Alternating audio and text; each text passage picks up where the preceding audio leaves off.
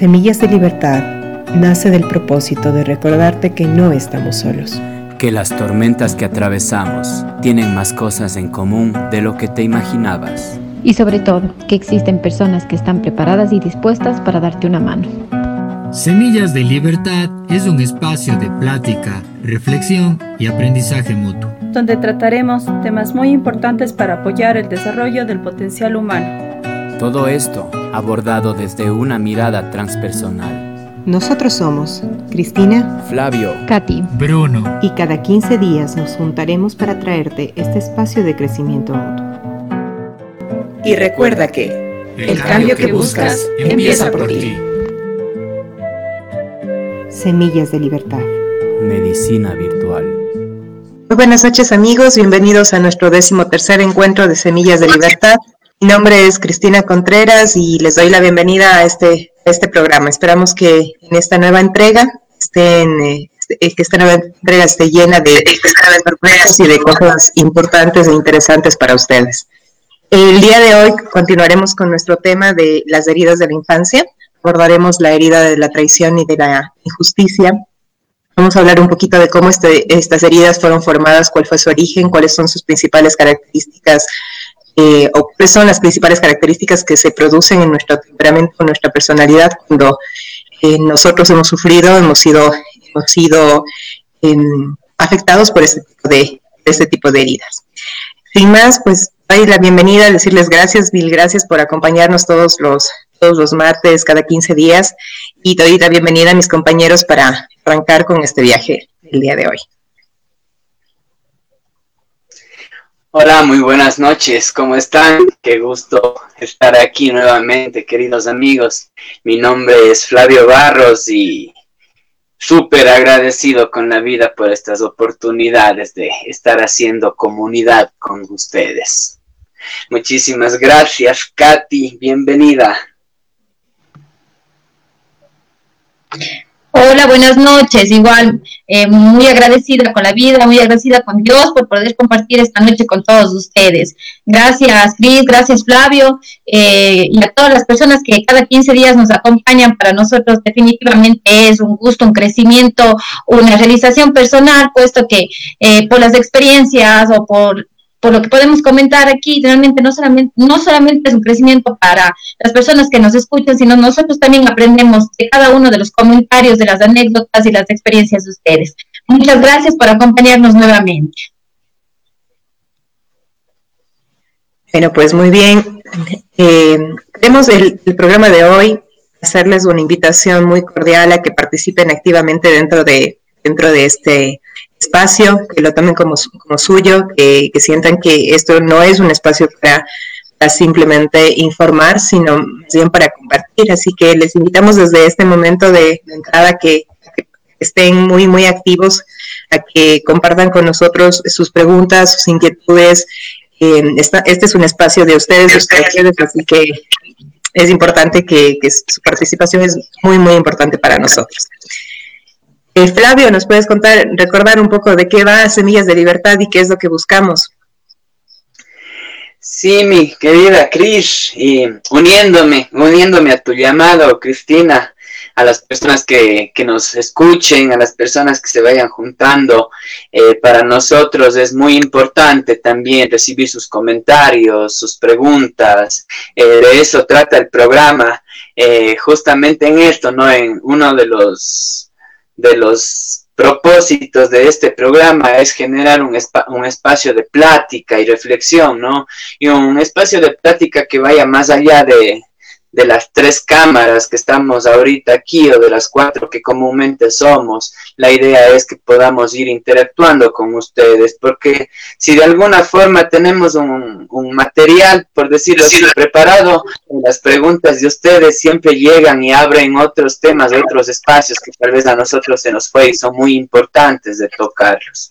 Entonces, amigos, así sumándome a esta invitación y, y de aquí pues yendo a los, a los propósitos que tiene Semilla de Libertad, el mes recordarnos que no estamos solos y no solo recordarnos diciéndonos, oye, no estás solo, sino en esta misma interacción, dándonos cuenta de las dificultades comunes que tenemos y sobre todo por los beneficios que se dan de esta interacción, ¿no? Que no solo nos cuenten, sino que lo sintamos realmente, que no estamos solos. Asimismo, este espacio nace también de, de una conversación con, con Cristina, ¿no? En los primeros tiempos, eh, de esto que es bastante común, de que cuando llegamos la primera vez a terapia, pensamos que este problema que yo tengo me está pasando solo a mí, y solo a mí me pasa, y estoy, yo soy el loco, yo estoy desubicado, cualquier cosa que podamos ponerlo, y conocer que, que son temas comunes, que no estoy solo en esto, que hay un grupo de gente en el mundo que está viviendo lo mismo y atravesando lo mismo, de alguna forma nos aliento y es fuerza, ¿no? Y por otro lado también el querer transmitir esta convicción que tenemos que, que, no, que no estamos solos y que, como dije al inicio, porque siempre hay un, un alguien al lado que está listo y dispuesto para darnos una mano siempre, siempre está ahí. A veces no pedimos nomás y por ahí pensamos que estamos solos, pero no, siempre, siempre está por ahí un alguien, ya sea en este plano o en cualquier plano de la existencia, ¿no? Y también pues el aprendizaje mutuo, amigos. Como ya dije, de la interacción podemos ir aprendiendo todos de esto. Y, y nuestra perspectiva es la transpersonal, ¿no? Teniendo en cuenta al ser humano como esta integración de cuerpo, mente y espíritu, ¿no? Amigos, en pequeño resumen, esto es lo que pretendemos con este espacio. Muchísimas gracias. Gracias, Flavio. Adicional a ello, queremos hacerles una invitación, porque a veces comprendemos que, también el hecho de, compartir eh, o de hacer consultas puede, puede ser un poco, un poco complejo si, si, lo hacemos desde, desde el uso de nuestro nombre, ¿no? A veces el anonimato nos ayuda un poco y en esa medida eh, queremos, queremos ofrecerles una alternativa adicional para que generen sus comentarios. Eh, para ello, pues, eh, pues Mikati, no sé si, si lo podemos colocar como, como un banner el número de teléfono. Es el 099 sí, al WhatsApp podemos enviar comentarios o, sugerencias o también eh, interacción, podemos interactuar a partir del 099 056 S22 099 056 1332. Les invitamos entonces a que, a que puedan, compartir también sus comentarios a través de ese, espacio, ¿no? Y con, con libertad y anonimato, que es también importante. Sin más, qué bien, qué bien. ahí, ahí, quisiera solamente acotar algo para las personas que no están en Ecuador, que los números que tienen que poner antes es el más 593 y de ahí sí empezamos con el 99 y, el resto de números, ¿sí? Eh, esa acotación nada más, disculpa. Muy, muchas gracias y muy al lugar. Es verdad que somos, somos internacionales, que esto llega a más rincones que el Ecuador y está, está muy bien. Ah. Listo, pues eh, sin más vamos a, vamos a dar paso ya al tema del día de hoy que hablaba, eh, hablaba acerca de, las heridas de la traición y la injusticia. Vamos a, continuar leyendo nuestro texto, eh, el texto, el texto guía que hemos, hemos tomado en las últimas, en las últimas tres, últimos tres programas y tocaremos un poco, un poco acerca de estas heridas. Hacer siempre la aclaración respecto al, texto que vamos a leer, de que el hecho de que nos identifiquemos con una herida no significa básicamente que no, que no tenemos, em, que, solamente, solamente tenemos esa herida, ¿no? Que somos como un conjunto de varias, de, varias, de varias de ellas. Así que hago esa pequeña aclaración siempre al arrancar con este, con este tipo de texto. Bien, la herida de la traición. Entre los dos y los cuatro años, fundamentalmente, el niño comienza a percatarse de las promesas de sus padres no cumplidas, por lo que se siente traicionado. Las mentiras y el chantaje del pórtate bien para, luego se olvidan, favorecen esa decepción. Surge un decreto interno entonces consistente en tenía grandes expectativas sobre ti, no las has cumplido. me has defraudado, me has traicionado. ¿Cuál es el origen de este tipo de herida? Esta herida surge entre los 2 y 4 años, cuando el niño despierta a la energía sexual y se testa en atracción del sexo opuesto con su primera figura de referencia. El progenitor, el progenitor del sexo opuesto hace todo lo posible por obtener su afecto, amor, aprobación y reconocimiento. El niño se puede sentir traicionado o defraudado cada vez que el progenitor no cumple una promesa.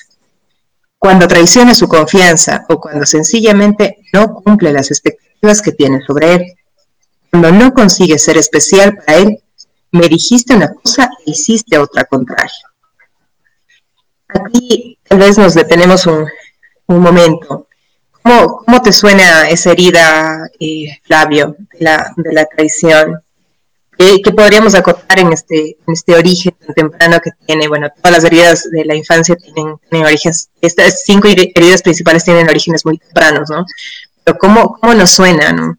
¿Cómo, te suena? ¿Qué, acotarías aquí? Por el momento, Cristina, solo me, me, me, me, ha resonado la, palabra engaño, ¿no? El, el, esta herida de la traición viene de esta creencia de engaño.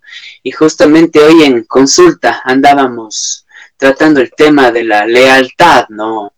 Que tiene que ver con esto, el, el de alguna forma ir en contra de, de alguna promesa sería, porque ya no es expectativa, ¿no? Ya es una promesa y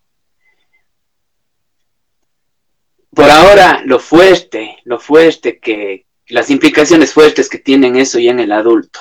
Solo ahora con ese texto ahora me surge eso nada más. Esa, parte que importante es, ¿no? el hecho de, me siento traicionado y tiene tanto que ver con las expectativas que nosotros tenemos. Esa herida está muy, muy vinculada con, lo que yo espero que haga otro por mí, con, lo que yo espero de otro, no necesariamente es lo que el otro me puede dar, pero lo que yo espero. Y viene marcado mucho por eso, o sea, ese niño que recibió promesas a las que no, se, no fueron cumplidas, por las que se sintió traicionado. Sigamos un poco con el texto. Protección o vendaje a esta herida. La estrategia de protección es fundamentalmente la del control. Si quiero sentirme seguro, tengo que conseguir que todo el mundo cumpla mis expectativas. Esté siempre a mi lado y de mi lado. Por eso generan una máscara de control. Características de las personas con esta herida una, gran necesidad de ser reconocido, aprobado y amado, genera la necesidad de poder, poder e influencia sobre el mayor número de personas, para que el reconocimiento sea permanente. Tienen una gran necesidad de prestigio, no dudan en utilizar para ello la seducción y la manipulación. Son muy hábiles para percibir las expectativas de los otros, decir lo que desean escuchar. Les gusta decir la última palabra. sientes eh, cómo te suena un poquito esta, esta parte de, las características? ¿Suena familiar? No, no, no me refiero a ti necesariamente, pero ¿cómo, ¿cómo, te suena un poco? ¿No? ¿Crees que, es que en el en tu entorno conoces, conoces quien, quien puede haberse visto muy afectado por este tipo de heridas?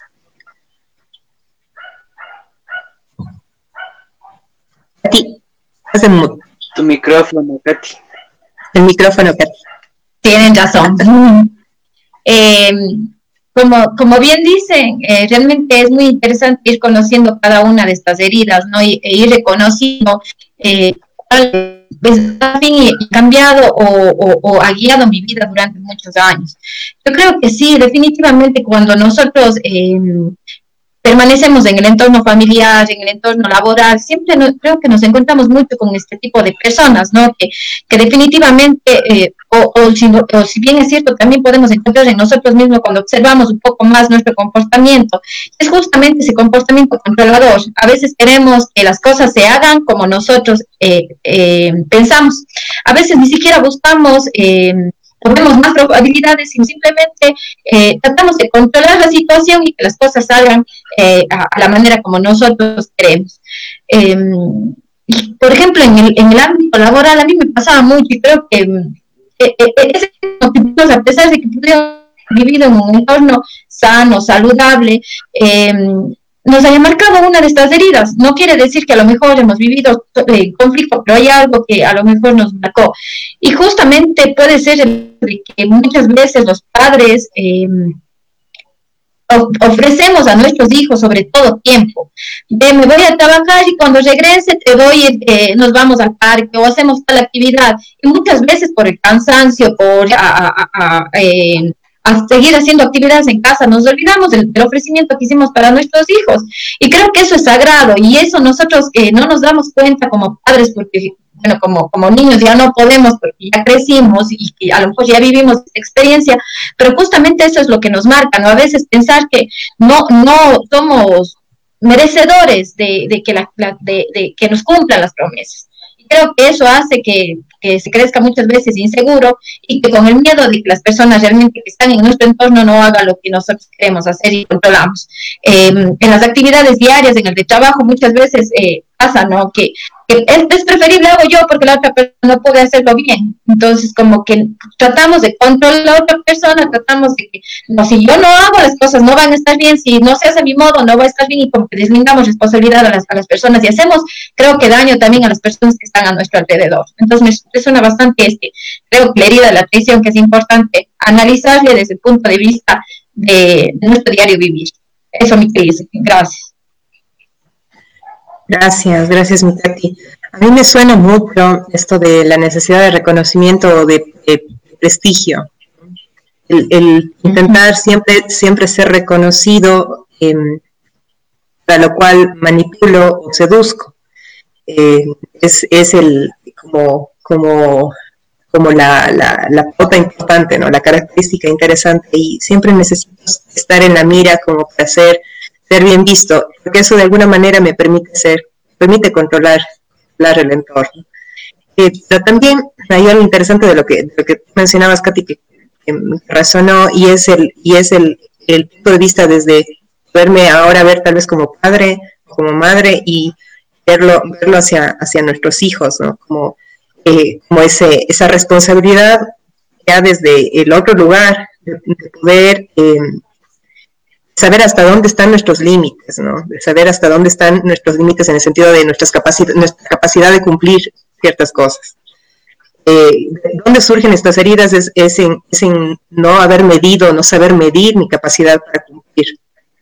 Y, en eso, de eso abunda, eh, no solamente con los niños, ¿no? sino, sino también en nuestras relaciones con, adultos.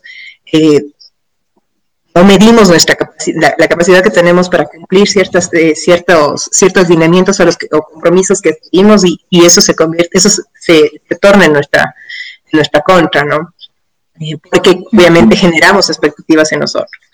Pero, eh, es, es, importante, es importante verlo como desde las dos caras, ¿no? Sí, hubieron personas que a lo mejor generaron expectativas y yo me sentí traicionado y por eso busco controlar. Por el otro lado, también yo puedo ser quien, quien genere las expectativas en otros y que, no las cumpla, ¿no? Y, se vuelve como un ciclo. Eh, eso, eso, eso quisiera un poco aportar en este, en este punto. No sé, Flavia, si aquí contigo resonó algo más a sumar.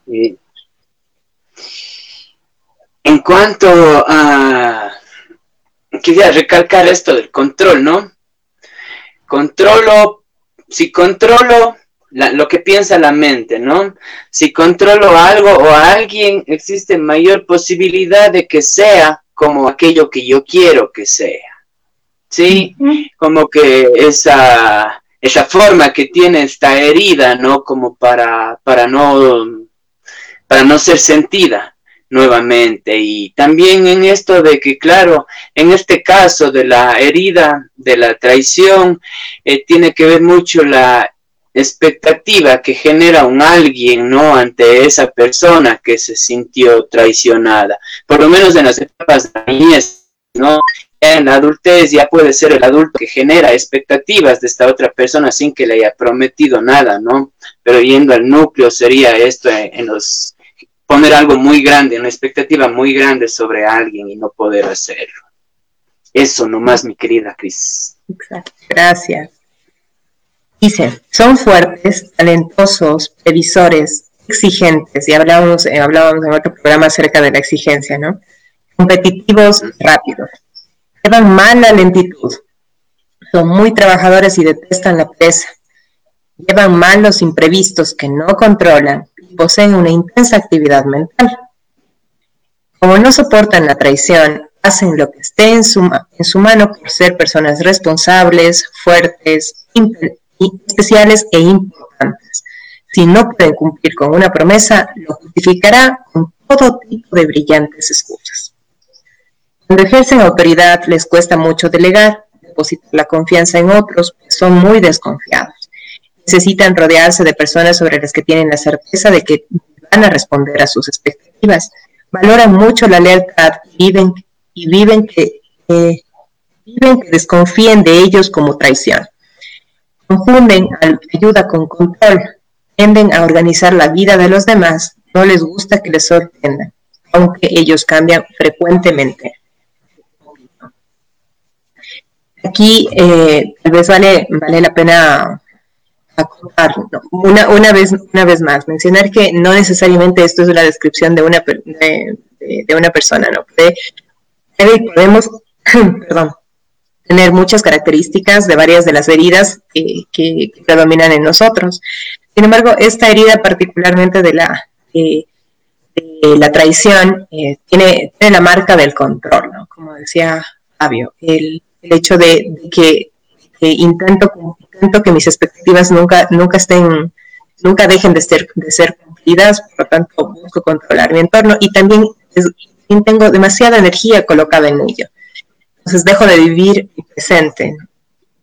Eh, me proyecto mucho hacia adelante, mucho, mucho en el futuro, mucho hacia, muy, muy, hacia adelante, porque, ¿no? Eh, todo lo, todo, lo que es el futuro me genera incertidumbre y la incertidumbre está muy ligada a posibilidad de, que me traicionen o de que algo salga de lo que yo espero. Entonces, eh, desgasto o gasto muchísima energía intentando hacer que, todos los escenarios estén a mi favor o, de acuerdo a lo que yo lo que yo espero. Esa es una característica muy muy tácita de esta este tipo de, este tipo de heridas. Ahora, em, no sé, no sé si, si sonó algo más con ustedes chicos que quieran, acotar en este, este párrafo. A mí la fantasía, la fantasía se me, ahora se me viene así muy ligada, ¿no? A esta herida. Eh, estos rasgos fantasiosos que, que solemos tener, que pueden ser, es muy probable que sean provocados por estas heridas de la traición, ¿no? Y otra cosa también, lo que hace la persona que cree que fue traicionada, por ejemplo, el niño, Dice, yo cuando tenga mis hijos voy a hacer todo lo contrario y voy a hacer todo lo opuesto, ¿no? Como también causando pues un, un efecto negativo más adelante, ¿no? Porque sabemos que cualquiera de los dos polos no nos van a, a hacer bien. Entonces, justo en esto que tú hace rato hablabas, ¿no? De esa búsqueda del perfeccionismo, ¿no? Muy ligada a este, como a mí me fallaron, ahora yo no voy a fallar, porque sé lo que duele, yo voy a hacer todo lo contrario. E inconscientemente estoy repitiendo lo mismo, ¿no? Capaz que ya llegamos a eso. Qué lindo es reconocernos, ¿no? Como, como, como seres humanos y poder eh, empezar a a, observarnos. Creo que cuando, en algún momento, cuando yo pude empezar con esto de las heridas y en terapia con Cristina, eh, el poder ir observando, porque uno dice, ¿cómo yo reconozco qué herida tengo? ¿O qué, está pasando en mi vida? O, consecuencia de qué es? Pero cuando uno empieza a analizar cada una de estas cosas y cuando sobre todo uno empieza a entender ¿no? que la vida no es o lo que te está pasando no es solamente un resultado de lo de ahora, sino, sino que retrocede el ir a la raíz, ¿no? Eh, el ir reconociendo y el, poder ser eh, honesto contigo mismo, el reconocer y decir, bueno, eh, yo soy así, yo tengo esta característica, tal vez me puedo encasillar por aquí, pero reconociendo, reconociendo cómo me está afectando ante mi relación con las demás personas. Creo que eh, cuando uno aprende a observar y a observarse y a observar a los demás, uno aprende mucho, todo de los espejos, que uno ve en la otra persona, tal vez muchas cosas que nos molestan, pero que definitivamente nos están diciendo mucho. Eh, por ejemplo, tengo personas muy allegadas, ¿no? Y, justamente una persona con la que me identifico, eh, eh, ahora le, observo cómo en estos momentos trata de, cuando, cuando pide que se haga una actividad, siempre dice, ustedes no pueden hacer, yo hago más rápido, yo, o sea, como que trata de controlar esa situación. Y definitivamente era algo que a mí sí me pasaba, me pasaba muchísimo antes.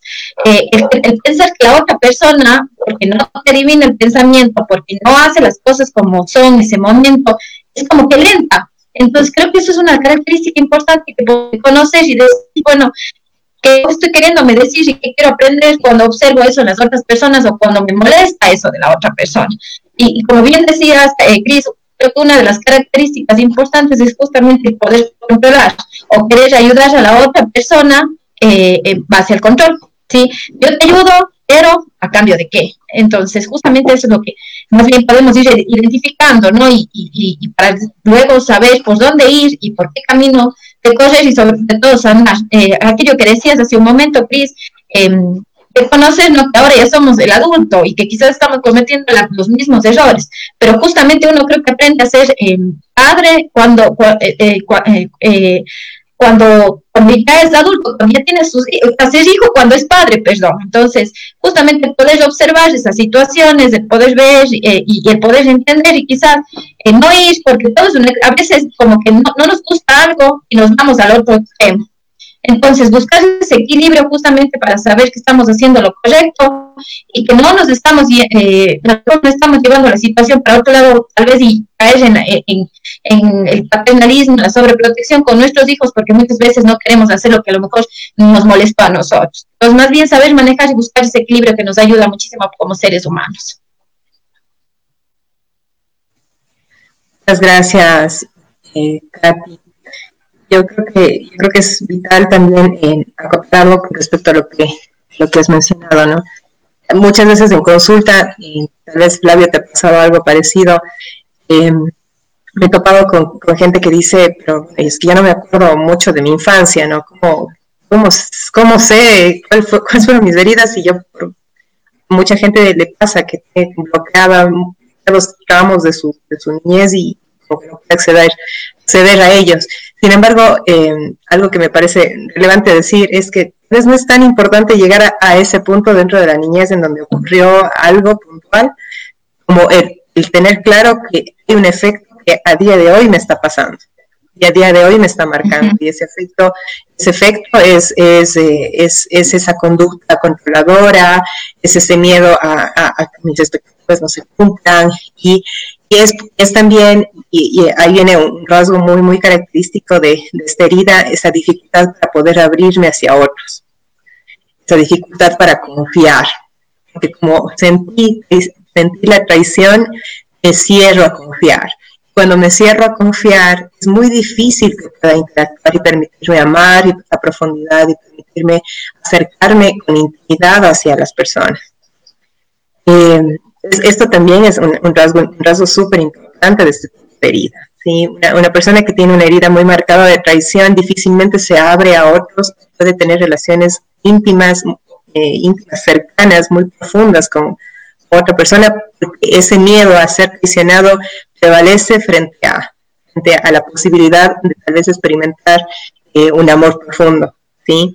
Entonces, es, es, es negarme, al final del día es negarme a mí mismo, poder poder experimentar una relación cercana con otros seres humanos. Ese, qué? ese miedo volver a ser herido.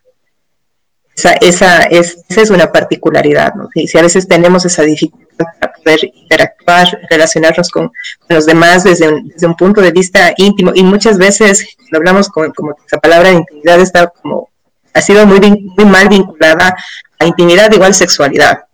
Igual, igual sexualidad. Y no es eso. Definitivamente la, la, intimidad tiene otra connotación es una relación profunda, es una relación en la que yo me permito abrirme al otro, ponerme vulnerable. Entonces, eh, eh, quien, está muy marcado por esta herida, le resulta muy difícil mostrarse vulnerable. Eso es que se muestra fuerte, talentoso, exigente, porque, porque esa es su máscara, ¿no? El control. yo debo ser el todopoderoso y el que hace todo bien. Caso contrario, es, es como eh, me muestro a mí mismo o ante los demás vulnerable.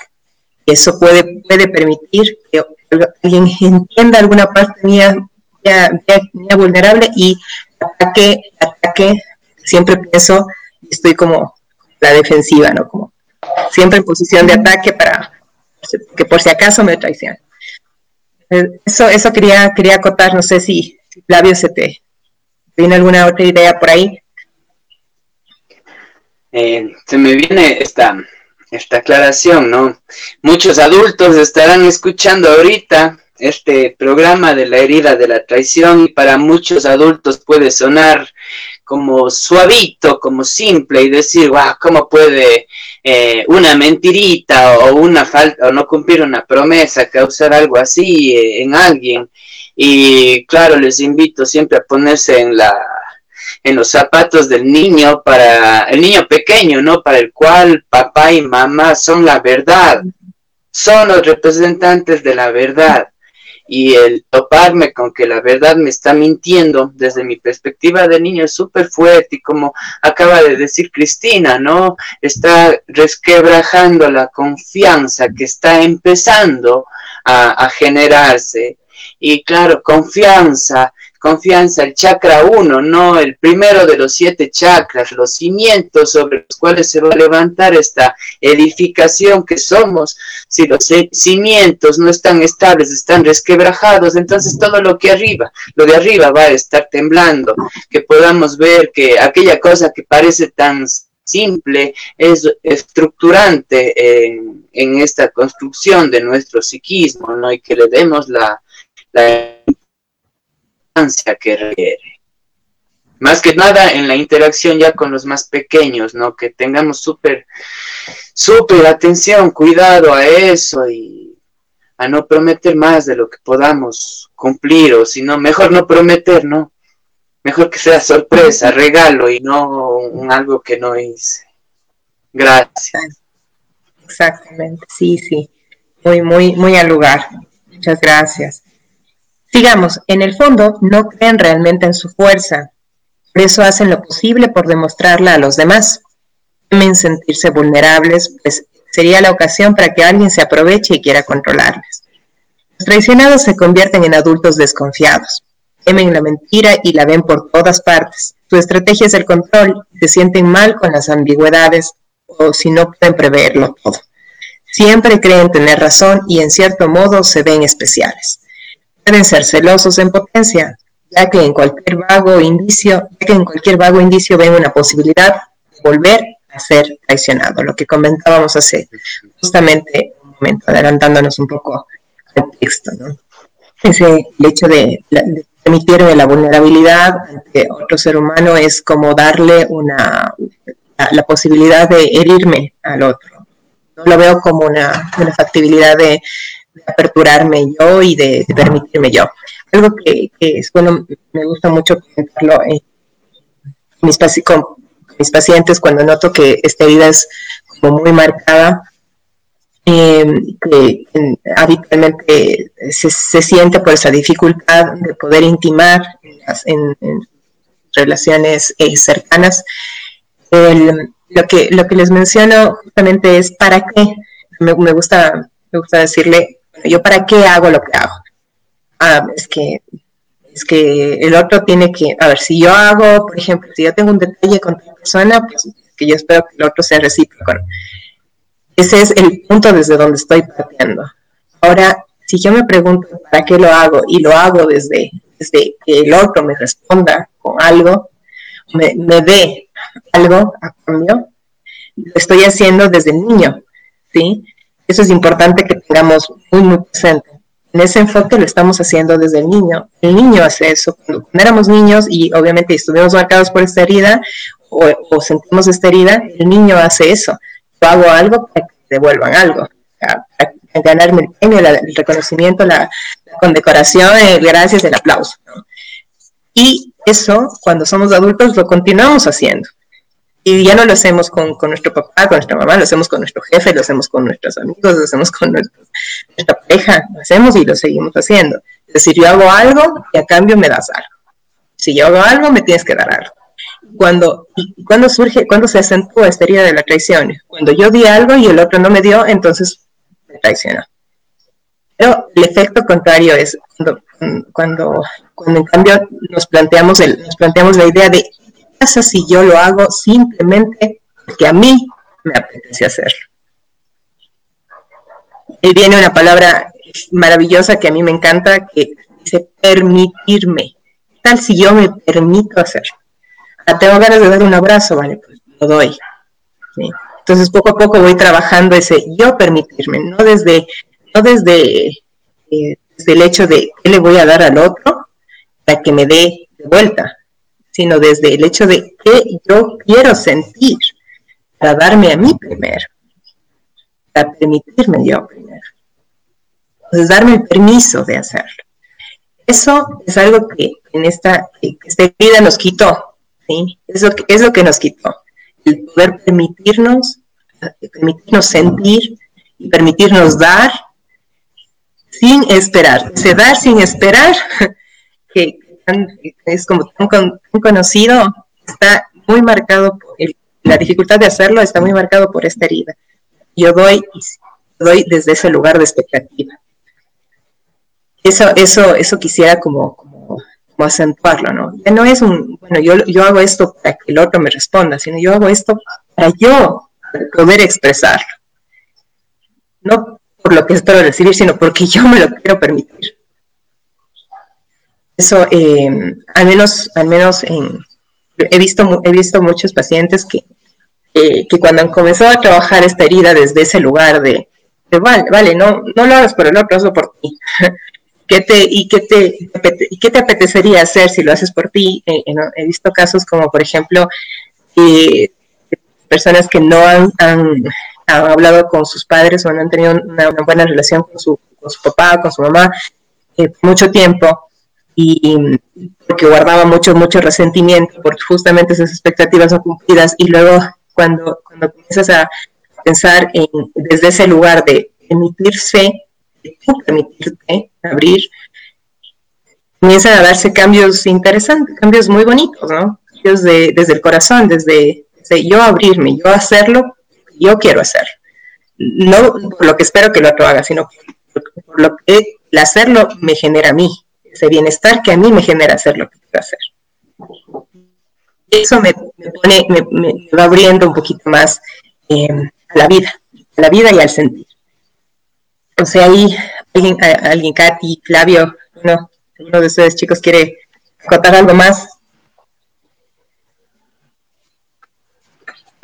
Bueno, mientras te escuchaba, mi Cris, eh, pensaba justamente cuando, por ejemplo, eh, en las relaciones de pareja, muchas veces esperamos y decimos, no, mientras no cambie la otra persona, no voy a cambiar yo. Y creo que el, el esperar que la otra persona cambie o haga algo por mí, creo que, que muchas veces definitivamente no encontremos eh, la calma y la paz que tanto buscamos. Yo que eh, el poder, como tú decías hace un momento, em, empezar por mí, no da gusto esa carga de que muchas veces hago porque a la otra persona mejor hago porque es recíproca con la otra persona, pero no estoy siendo sincera conmigo mismo y haciendo las cosas que a mí me gusta hacer. Entonces creo que el cambio, como siempre hemos dicho, creo que comienza por nosotros mismos, el hecho de, entender que hay muchísimas cosas que, debemos empezar eh, haciéndolos porque nos gusta y no solamente por, la costumbre o porque por la visión o porque así crecimos o porque así nos enseñaron o la religión, sino simplemente por el cambio de, reconocernos ¿no? y saber que, que, eh, que nosotros también podemos decidir y nuestras decisiones también pueden ser acertadas para nuestra vida. Y así creo que quitamos también el, gran peso de encima de no estar quedando siempre bien y, creo que eso nos hace ser... Eh, no, no, nos permite ser más libres y hace que no, nos, no, no no eh, permitamos en nuestra vida el resentimiento, el esperar de la otra persona, que la otra persona me haga feliz, sino simplemente poder yo brindarme, ¿no? Brindar y que eso también permite que si yo me trato bien, permite que la otra persona observe, que las demás personas observen y también lo hagan de la, de la misma manera. Que si yo me valoro como tal, creo que eso también permite a que la otra, a las otras personas me valoren. Entonces me parece muy interesante esa parte, ¿no? De, poder comenzar por mí, por, uno mismo y, e ir reconociendo, ir reconociendo qué es lo que yo quiero hacer, qué es lo que quiero cambiar. Pero pues, muchas veces he oído y justamente en una pareja recién escuchaba que decía que el esposo ya no quería ir a la terapia. Y, y decía, no, yo no saco nada si la otra persona no va. Y de hecho a mí me pasó alguna vez igual, que, con mi esposo eh, fuimos a terapia juntos y él dejó de ir pero creo que el hecho de, que uno eh, confíe, que uno quiera cambiar y que uno sienta la necesidad, no espera que la otra persona esté al lado. Y creo que eso nos libera de, bastante peso y, sobre todo nos hace vivir más tranquilos y, nos hace que alcancemos realmente la verdadera felicidad que uno puede darse uno mismo sin esperar que la otra persona me dé. Eso les puedo comentar, chicos. Gracias, mi Katy. Bueno, sí, ese es el pensamiento de un adulto. Y ahí es cuando ya comenzamos a conectar con el, con el adulto, el que es capaz de tomar decisiones desde, desde un lugar de, permitirse, de darse, darse el espacio para hacer, hacer cosas que el niño no es capaz de hacer. Nuestra parte, el niño interior no es capaz de hacer eso, pero el adulto que, que también tenemos eh, puede, puede hacerlo, puede llevarlo a cabo. Bien. Eh, bueno, pues les invitamos, les invitamos amigos en este punto para que, que nos para que hagan sus, comentarios, eh, para que utilicen los espacios que, están aperturados para poder eh, interactuar, que nos compartan a lo mejor si se sienten identificados con, esta herida, qué es lo que es lo que más les ha llamado la atención, si tienen alguna consulta, alguna pregunta que quieran que realicemos, el espacio está abierto y es de ustedes. Sigamos con, con la siguiente herida, la herida de la injusticia. Con frecuencia al niño se le, pide, se le pide una perfección a la que no puede responder. Se le compara con frecuencia con otros, por ejemplo, algún niño mejor que él. Además, percibe una descompensación entre lo que da y lo que recibe, incluso aquel aparentemente, incluso aunque aparentemente sea beneficiado en el recibir. ¿Cuál es el origen? Al niño le parece injusto no poder integrar su individualidad, no, eh, no poder expresarse y ser el mismo. Siente se le aprecia más por lo que hace que por lo que es. No me siento apreciado, respetado en mi justo valor. No recibo lo que creo que merezco. Recibo más de lo que creo que merezco. Se da, por, se da sobre todo en caso de padres intolerantes, autoritarios, críticos o severos. El origen puede también ser traumático, como vivir una situación muy dolorosa en un momento en el que el corazón estaba muy abierto. No lo puedo soportar, Cierro mi corazón a no sentir. ¿Cuál es la protección el vendaje ante esta herida? El vendaje es la rigidez en forma de disociación, lo que se siente, no sé qué, no sé qué, no se, no se sienta, sino que, a ver, no es que no se sienta, sino que siento, pero no lo expreso porque mi expresión es errónea. Tengo que ser perfecto para que me quieran bloqueo mis emociones y genero una máscara de rigidez, amorallamiento expresivo o frialdad. ¿Cuáles son las características de entre personas con esta herida?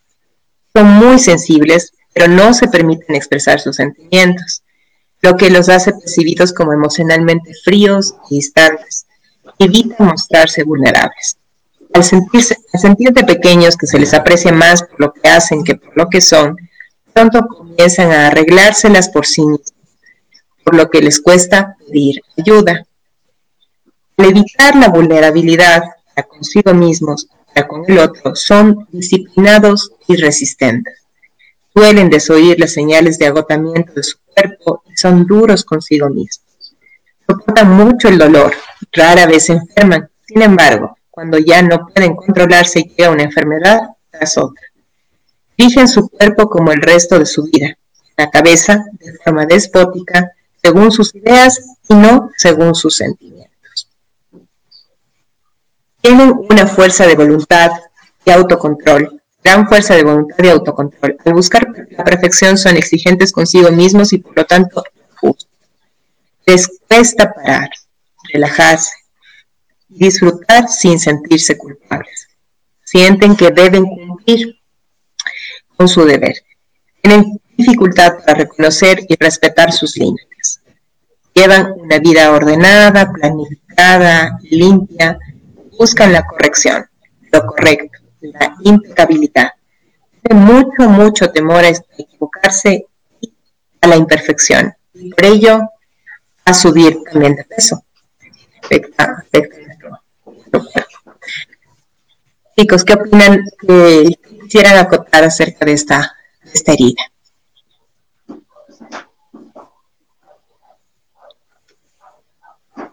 Solo una cosita nomás. Eh, Interesante, ¿no? Como en, en este caso, eh, la herida de la injusticia lleva a la herida, perdón, lleva a la acción de la justicia, ¿no? De querer ser justos, de querer ser pulcros en todo, ¿no? Como esta tendencia que mencionábamos hace rato, si yo viví esto, entonces me voy a ir a lo, al lado opuesto. Que tener atención en las polaridades, ¿no? Ninguno de los dos ninguno de los opuestos nos va a llevar a ningún estado de bienestar o tranquilidad. Gracias. Gracias, Fabio. ¿A ti querías comentar algo más? No, eh, justamente, eh, sí, sí, justamente no, eh, escuchaba las características y decía, bueno, yo no sé problema si aquí tenemos una persona exitosa, una persona que trabaja, una persona que dedicada, una persona exigente consigo mismo, pero justamente es de eso, el extremo, el olvidarse de, de, de, de cosas antes, ¿no? Que, a lo mejor estamos tratando de evitar vernos vulnerables, eh, tratando de que aparentar algo que definitivamente no somos. Eh, buscando justamente que las personas no nos vean débiles, sino más bien vean eh, una persona dura, una persona trabajadora, una persona organizada, pero nos estamos olvidando muchas veces de disfrutar de esa vida, de la vida que, que va mucho más allá de eso. Y por eso eh, eh escuchaba ¿no? en algún, algún programa y decían, ¿por qué tanto fracaso de las personas exitosas? Es justamente porque tienen ese o muchas veces escuchamos que las personas exitosas tienden al suicidio, ¿no? Porque justamente no compensan, se van mucho más allá buscando llenar esos vacíos y esas valencias y, se olvidan realmente las cosas más importantes como es eh, eh, eh, el, momento consigo mismo, el regresar a un mismo, el, amarse, el respetarse, el quererse, el darse su espacio y, y, dejar de aparentar tanto. Eso yo creo, chicos, que me sobre porque uno escucha sus características y, puede decir en dónde está lo malo, ¿no? Con lo que tú dices, Katy, a mí se me viene esto, ¿no? Muy enfocados en la meta que nos olvidamos de disfrutar del viaje. Tal cual. Exactamente. Tal cual. Y, y bueno, también importante eh, la, la palabra que has usado, ¿no? Exitoso. Exitoso. ¿Qué significa el éxito y cómo lo medimos? ¿Quién determina el éxito? Exacto. Mm. quién, ha establecido la vara del éxito? ¿Cuál es la vara del éxito que, tal vez está muy, muy socialmente Es eh, el gran cargo, el, dinero en la cuenta, la bonita casa, la, es como algo muy marcado de es ese éxito. Está, está como en nuestra, en nuestra, socialmente es eso lo que, que está aceptado. Entonces, así, así te consideras una persona exitosa. Pero eh, realmente el éxito medido, es realmente el éxito ser medido con una vara estándar. Sí plantearía ahí la consulta, la, pregunta para, compartir. Yo creo que yo me, yo me puedo considerar y considero, considero éxito, me considero que me puedo considerar exitosa porque en la medida en la que mis mis, objetivos personales, Cristina Contreras, se, se, van, se van plasmando en una realidad y lucho y trabajo con ellos y trabajo por ellos. Pero a lo mejor eso para Pepito Pérez, que estaba fuera, fuera o es mi vecino, es, otra cosa, ¿no? El éxito para esa persona puede ser muy distinto. es como que la vara con la que, la que me, vi, me mido, pero sí, sí que esta, esta herida de la injusticia tiene esa, esa marca de, comparación. Y eso es, y, y, ese es como el, punto más importante de esta herida es que me compararon, algún día, algún momento me compararon, y eso siempre resulta insuficiente todo lo que yo haga, porque siempre voy a poder, me voy a estar comparando, voy a permanentemente compararme con otros, y ahí indudablemente en algún momento vas a perder. en la comparación eh, aprendí a compararme, siempre, y, cuando aprendí a compararme, me comparo con, otras personas, a veces gano, entre comillas, y a veces pierdo. ¿no? hay forma de siempre ganar. La única forma de ganar en, en esa comparación es compararte con tu versión anterior, compararte con el, que, con de ayer. ahí puedes, puedes, apuntar a, mejorar tu versión. ¿no? Es la, como, la, como que la única comparación viable. Es, digamos, bien importante la forma en la que esta herida cada vez se va, se va sanando. Que la comparación ya no sea hacia mí hacia afuera, ¿no? Sino la comparación sea de mí hacia mi versión de ayer. Entonces, es como, vamos poquito a poco, pero vamos caminando a ser, mi mejor versión, ¿no? Hacer esa, esa mejor, esa, esa, mejor versión, pero de mí, no de, de, de lo, que, lo que todos esperan que yo marque, haga, diga, piense, a veces pensamos que los demás esperan eso. Que, no sé si se han puesto chicos a pensar ustedes, pero en algún momento llegué a la conclusión de que vivimos tan preocupados por lo que se supone que los demás piensan de nosotros. Pues si se dan cuenta de cuando alguien comenta algo de su vida, lo hace en cinco minutos y se olvidó y no volvió a hablar de ustedes, ¿no? Pero, pero, vivimos tan preocupados de ese comentario de cinco minutos, pensando que, y marcando nuestra vida por ese, solamente por ese comentario, porque no existe ese comentario supuestamente de cinco, minutos en una mesa de chismes, pero, estamos tan pendientes de, esa, de eso, ¿no? de vivir hacia, afuera, de estar siempre en esa competición permanente, porque nunca estamos a la altura de, de, todas, de todos los mejores comentarios. No sé, ¿qué, más qué, quisieran acotar ustedes, chicos? Ahí tal vez, algo más. Éxito y comparación, cómo van de la mano, ¿no? Y a mí me quedó resonando esto de quién determina el éxito. Y lo que está clarito es, vamos a llamarle mercado para no meternos en ninguna otra cosa. El mercado es el que está determinando el éxito en estos tiempos. Y claro, entre más consumes, más éxito. Al mercado lo que le interesa es que el dinero circule. Entre más circula el dinero, es mercado más exitoso. Entonces, los estándares de éxito están determinados actualmente por los dueños del mercado, ¿no?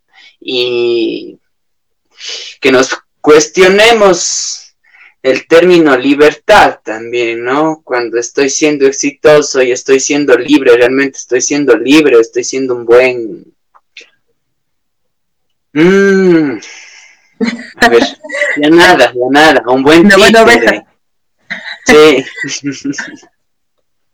Eso, eso, mi querida amiga. Y, y, claro, hablamos de, heridas, ¿no? Y, y, hay muchas heridas que tienen que ver con la sociedad misma, ¿no? Y, esta misma de la comparación, wow, te metes al pre-kinder y te ponen carita feliz, hiciste algo mejor que el otro, te ponen doble cara feliz, una estrellita y wow, hay un entrenamiento de competencia tan, tan grande, ¿no? Que siempre también, así como nos vemos a nosotros mismos, así como vemos a los padres, así como vemos cosas en la familia, que también perdamos eh, la cuenta del contexto en el que vivimos y toda la influencia que viene de ahí. Total, totalmente. Yo suelo decir en terapia que pasamos, pasamos media vida, normalmente pasamos media vida eh, condicionándonos y cargándonos de, máscaras para pasar la otra media vida tratando de quitarnos, quitarnos encima. Los que tienen suerte empiezan a quitarse las máscaras, otros mueren como lechugas con todas las máscaras encima. con todas sus capas, tal cual. Eso es. Sí, sí, sí. Pero, ese cuestionarnos, el cuestionarnos ese momento, o sea, el, llegar a, cuestionarnos y preguntarnos, bueno, realmente, ¿quién define ese éxito y ese fracaso? Bueno, pues, ¿quién, quién, vive, quién va a vivir la vida por mí, sino yo? Entonces, hacernos esa, esa, esa pregunta, llegar a esa, a esa conclusión de, bueno, perfecto, yo puedo vivir el éxito y el fracaso bajo, bajo, bajo la lupa de, ese, de esa sociedad, pero en realidad es eso lo que a mí eh, me deleita, me hace feliz eh, y, me, da, paz y me da plenitud. Ser, tener valor para cuestionármelo y a veces irme en contra de ese sistema marcado de, creencias y de, estereotipos es súper fuerte, súper fuerte, Te caen a palos primerito y hay que saberlo porque así es. Los más cercanos nos van a caer a palos al inicio hasta que puedan ir viendo nuestra misma experiencia, que no estábamos tan locos y que, estamos mejor, ¿no? así es, así es. Bueno, ya para, para, ir cerrando, vamos a leer los comentarios de nuestros amigos. Muchísimas gracias, han estado súper creativos. Vemos, vemos algunos comentarios, gracias. Eh, les mm, invitamos a que sigan, a que sigan haciendo, haciendo eh, interactuando con nosotros. Vamos a ver si nos ayudas con, con los comentarios de esta noche. Ok, tenemos a Liliana Marisol. Saludos, doctor. Conociendo lo que ustedes mencionan, ¿cómo se puede trabajar con esas heridas? ¿Se requiere siempre ayuda profesional? Sí, sí, son temas, son temas, eh, son, llamémosle así, de descubrimientos de la psicología, ¿no? De, toda esta onda de la, de la, psicoterapia estos últimos 100 años. Antes de esto no se hablaban de estas cosas, todo se le metía en una misma bolsa y, y claro, sí, sí, si queremos sanarla se requiere ayuda de, de profesionales y, y profesionales en heridas en heridas psíquicas, ¿no? Porque hay profesionales que te pasan un palo santo y te dicen que te están curando. Hay que, hay que saberlo. Se tenía que decir y se dijo. Hay mucho de eso, ¿sí? Se requiere ayuda profesional y, y profesionales que conozcan de psiquismo humano. Muchas gracias. Dice saludos, soy Jimena. Ah, Jimena, muchísimas gracias por, por la pregunta. No sé qué, dicen ustedes, qué dice Cris, eh, eh, Katy, respecto a esa pregunta, ¿se requiere ayuda profesional? ¿qué dices tú? Desde tu experiencia. Mm, definitivamente, desde mi experiencia, definitivamente, bueno, Jimena, en todo caso, creo que es eh, la chica que hizo la pregunta, definitivamente sí. Yo creo que es un acompañamiento, muchas veces empezamos a abrir los ojos, como hace un momento decía Cris o Flavio, no recuerdo, eh, de que pocas las personas son las que realmente empiezan a, a, quitar esas máscaras y hay veces que, que uno, bueno, decide, ¿no? Y dice, mm, algo está pasando en mi vida, quiero quiero cambiar, quiero, estoy viendo algo que no está funcionando y creo que el momento que uno llega a terapia, el momento que llega eh, a, realmente a conocer estas heridas, porque es, es, es un camino, ¿no? Como Cristina sabe decir, este no es no es un suceso, esto es un proceso. Justamente buscar ayuda a alguien que te acompañe es muy importante. Eh, que vaya direccionando, que eh, nos vaya acompañando en ese proceso, eh, creo que nos, nos permite ir conociendo e indagando muchísimo más, muchísimo más allá. a veces, y lo que le decía a Cris, a veces sí pasamos por, por algunos psicólogos, algunas personas que nos creemos que nos pueden ayudar definitivamente es importante buscar a las personas acertadas, a las personas que, eh, que nos, nos pueden acompañar en ese proceso, a las personas idóneas. Porque conozco a mucha gente, a muchos allegados que dicen, no, yo ya, ya fui a tal lugar, no me funcionó, no creo en eso. Pero cuando llegas al lugar acertado, créeme que es lo más hermoso, porque tu vida cambia definitivamente y no cambia por, por, por ahora. Como le decía la Cris, eh, yo con ella estuve casi, ¿cuánto tiempo? Un año, cuatro meses de terapia y no le quería dejar yo le decía, creo que soy una de las pacientes.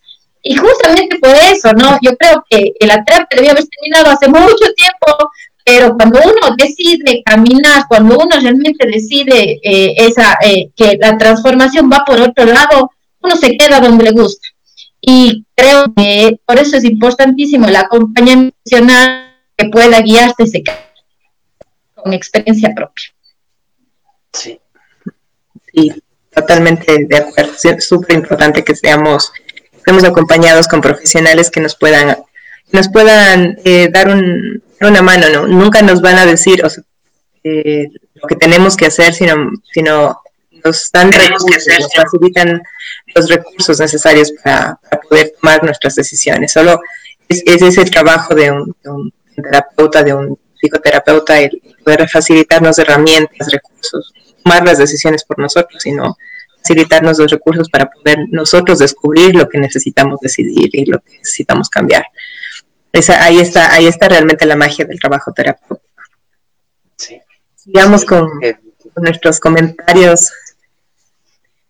Continúo. José Tamay. Se fue. ahí, está. Ya, está juguetona. José Tamay dice, qué bueno su, su cambio, supongo voy a rellenarle. Qué bueno su camino transpersonal. Bendiciones, hermanas y hermano Flavio. Eh, bendiciones, hermano José. Qué gusto la compañía, la presencia. Alexandra Ávila Estudillo, de la familia cercanita. Dice, conocer nuestras heridas nos ayuda a funcionar mejor, como leer el manual de un vehículo. Gracias, Katy, Cristina y Flavio aterrizan conocimientos de profunda transformación hacia el cotidiano. Salud y amor para los niños interiores. Muchísimas gracias, querida Ale, por el aporte. Gracias, gracias a todos por sus comentarios. Bueno, vamos a cerrar con este último tramo del texto que dice así. Son tolerantes ante lo que perciben como injusto y para protegerse desarrollan como estrategia la rigidez para ellos el, concepto de bien y mal, correcto e incorrecto pesa mucho. Su temor a equivocarse hace que casi nunca estén satisfechos con lo que hacen, lo que les resta energía. En el fondo se comportan muy injustamente con ellos mismos, no conociendo, concediéndose el derecho del, error, por lo que hay un gran sentimiento en el fondo de frustración. Ecuanimidad, la rectitud, la equidad, el equilibrio, la imparcialidad, la neutralidad, la honestidad, la objetividad, la exactitud, el perfeccionismo, la injusticia, la claridad y precisión a la hora de expresarse son valores importantes para él. Les cuesta comprender que al actuar con esos criterios hacia otros pueden estar resultando injustos. Eh, creo que dicho, dicho de otra manera, en esta, esta herida está muy marcada por el exigente el exigente y el perfeccionista. Eh, el exigente que es primero exigente consigo mismo, que lo hablamos en otro programa, y luego, luego pues el, perfeccionismo que es una consecuencia de esa exigencia, de ese, grado de exigencia, y medimos a los demás con la misma vara con la que nos medimos a nosotros. Eh, a veces no es vara, sino es un poco de látigo. los, latillamos de vez en cuando para, para hacer todo lo que todo lo que se supone que debemos hacer, ¿no? nos medimos con una vara muy, muy exigente, por eso esa, esa máscara de rigidez es la que, es la que prima y marca, marca esta conducta. Entonces, ojo con, ojo con eso, ¿no? Ojo con esa, con estas, estas heridas de, del día de hoy, de la traición y de la injusticia. Em, esta herida, ¿cómo, bueno, me gustaría también escucharte, Flavio, qué, qué, opinas y cómo lo has trabajado a nivel de, tus pacientes, pero en lo particular, con el día de la, la, injusticia, el, el, como que lo, lo, más, lo más básico, si el, si el, lo más em, difícil de trabajar, pongamos así, entre comillas, difícil, es permitirme el error. Entonces, cuando, eh, cuando me flexibilizo ante mi propio error, ¿sí? cuando poco a poco voy trabajando en la observación de mi, de mi, mi humanidad como tal, de que como humano me, me, me equivoco, me caigo, me, estoy expuesto al fallo, ¿sí? y también la desvirtualización de que existe, existe esa palabra error, porque como que, como que decimos, bueno, es todo error o acierto o error. Y es de esa dicotomía, ¿no? Esa dualidad de o, me equivoco o acierto, pero no puede ser, no puedo hacer las dos cosas a la vez. ¿Qué tal si las dos cosas son solamente parte de un aprendizaje? A mí me gusta un poco trabajar este tema en, terapia con, con, el hecho de, mencionar, eh, de, de, recordarnos, ¿no? ¿Cómo aprendimos a caminar? ¿Cómo aprendimos a caminar? Aprendimos a caminar cayéndonos, ¿sí? O sea, pateamos, nos, eh, eh, nos incorporamos agarrando, sujetándonos de, una, un pasamano, del borde de la cama, de, y, aprendimos a, a, incorporarnos, a pararnos, y dimos unos cuantos pasitos y ¡pah! nos caímos. Y volvimos a pararnos y, y dimos unos cuantos pasitos y de nuevo nos caímos. Pero no desistimos, por eso aprendimos a caminar. Ahora, esa caída se puede entender como un fallo, como parte de ese proceso para aprender a caminar. Entonces, creo que, es, importante para, quienes manejamos ese perfeccionismo, porque yo también me, incluyo, fui muy mucho, mucho tiempo y todavía me cuesta soltar esa, esa dificultad para, asumir el error como parte del proceso natural de aprendizaje. Y no es error, es parte natural del proceso de aprendizaje, que es la frase que quisiera como dejar en el tintero para, la observación de esta herida. No, me estoy equivocando, es que estoy aprendiendo. es, el, resultado, no, es equivocación, es parte del aprendizaje.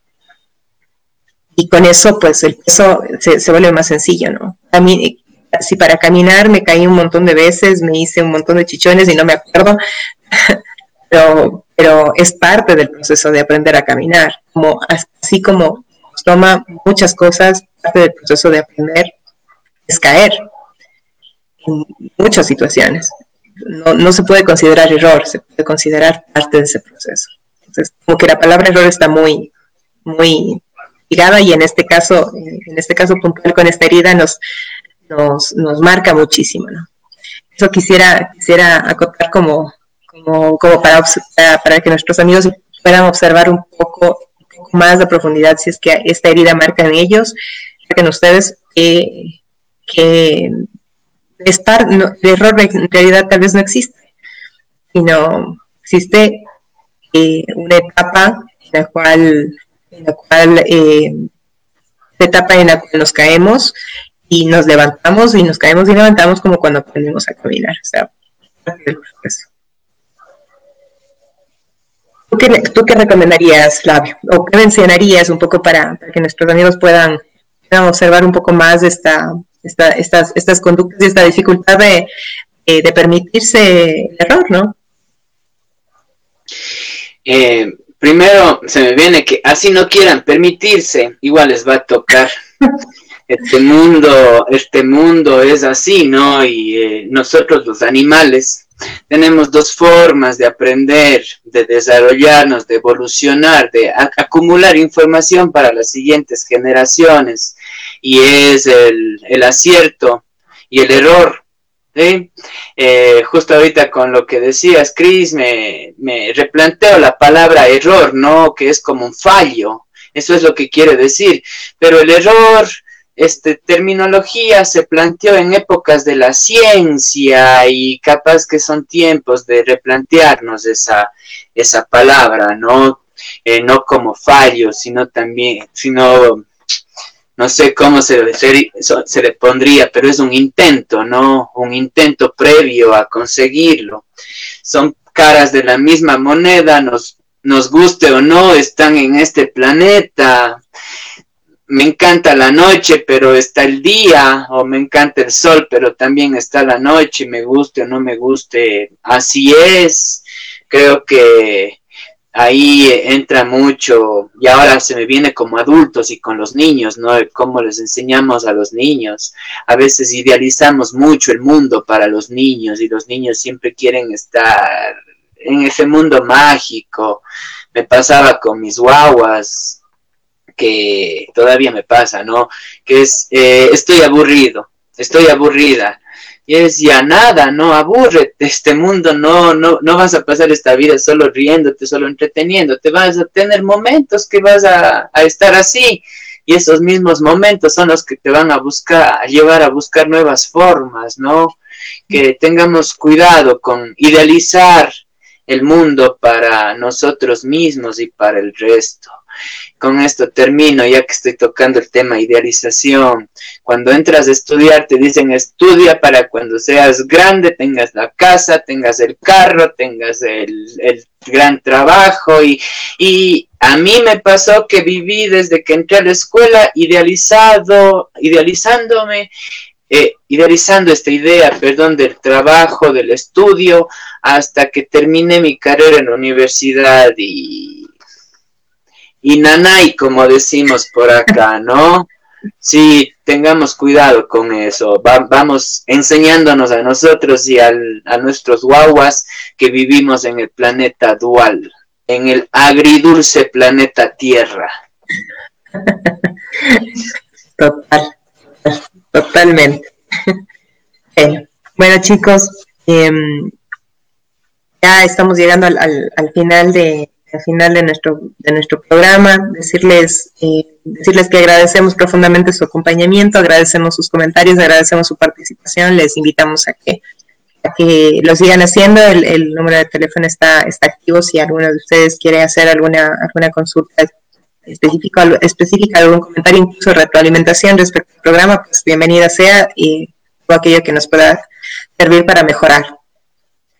Eh, también decirles que este es nuestro, nuestro último programa, pongámoslo así, de, esta, temporada. Vamos a tener un programa más eh, que va a hacer como la síntesis o el resumen de, todos estos 13, estos 13 episodios de Semillas de Libertad poder arrancar un 2021 con, una nueva con un, nuevo un nuevo grupo de temas que, son la continuación de este primer gran gran bloque.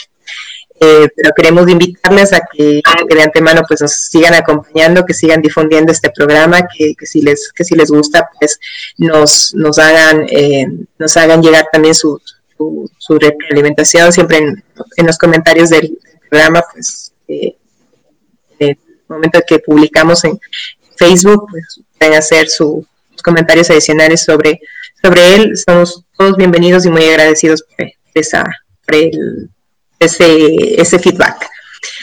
El próximo programa, como les mencionamos, eh, vamos a, tocar un tema, vamos a, tocar como resumen, vamos a buscar hilar, eh, hilar todos los temas que hemos venido trabajando en estos 13 programas, así que les les invitamos a que no se lo pierdan, a que, estén con, nos, acompañen en este último programa del, año y, eh, que, bueno, que estén, que estén, con nosotros en este último programa y en todos los que vienen del 2021.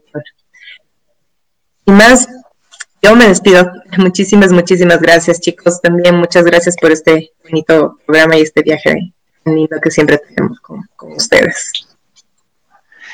Muchísimas gracias, gracias también mis queridos amigos y, y, y asimismo pues invitándoles al, al, último programa del 2020 que, que está súper especial o súper interesante, ¿no? Cada perlita que hemos ido sacando de, o cada semilla que hemos ido construyendo en cada programa, ahora vamos a cogerles y pasarles un hilito y hacerles como una, una, una mala, ¿sí? Un, un, rosario, un collar. Sí, la idea es que podamos eh, tomar todo este aprendizaje y, vayamos eh, viendo ese hilo conductor. ¿Para qué? Para que, para que podamos, pues, nosotros aplicar ese viaje en nosotros mismos y que no sea una pieza de acá, una pieza de acá, una pieza de acá, sino que veamos incluso en la línea de, en, la, en una línea de tiempo, ¿no? Para poder eh, aprovecharla al máximo. Mis queridos amigos, mi nombre es Flavio Barros y súper encantado de haber culminado con un programa más. El número 13, ese número tan bonito y tan temido. Muchísimas gracias amigos. Entonces queda Katy para el remate final. Muchas gracias. No me queda nada más que agradecer a las personas que nos acompañan siempre. Eh, definitivamente el programa que nos viene está realmente muy bonito y creo que es un resumen de todo lo que hemos visto, como eh, acaban de indicar nuestros compañeros. Eh, y solamente el hecho de poder mover un poquito la vida de ustedes, creo que eso ya nos llena a nosotros. Que podamos empujar un poquito para que ustedes puedan hacer ese cambio y esa transformación, creo que eso para nosotros llena mucho el poder colaborar y poder acompañarles eh, en este camino, en esta vida que no solamente, como decían hace un momento, es llegar a la vida sin disfrutar el camino, sino hacerlo realmente de corazón y disfrutando cada, cada momento de nuestra vida. Muchas gracias, mi nombre es Katy Drogo, hasta el próximo programa. Hasta pronto, amigos. Gracias. El cambio que buscas empieza por ti, no Empieza por ti.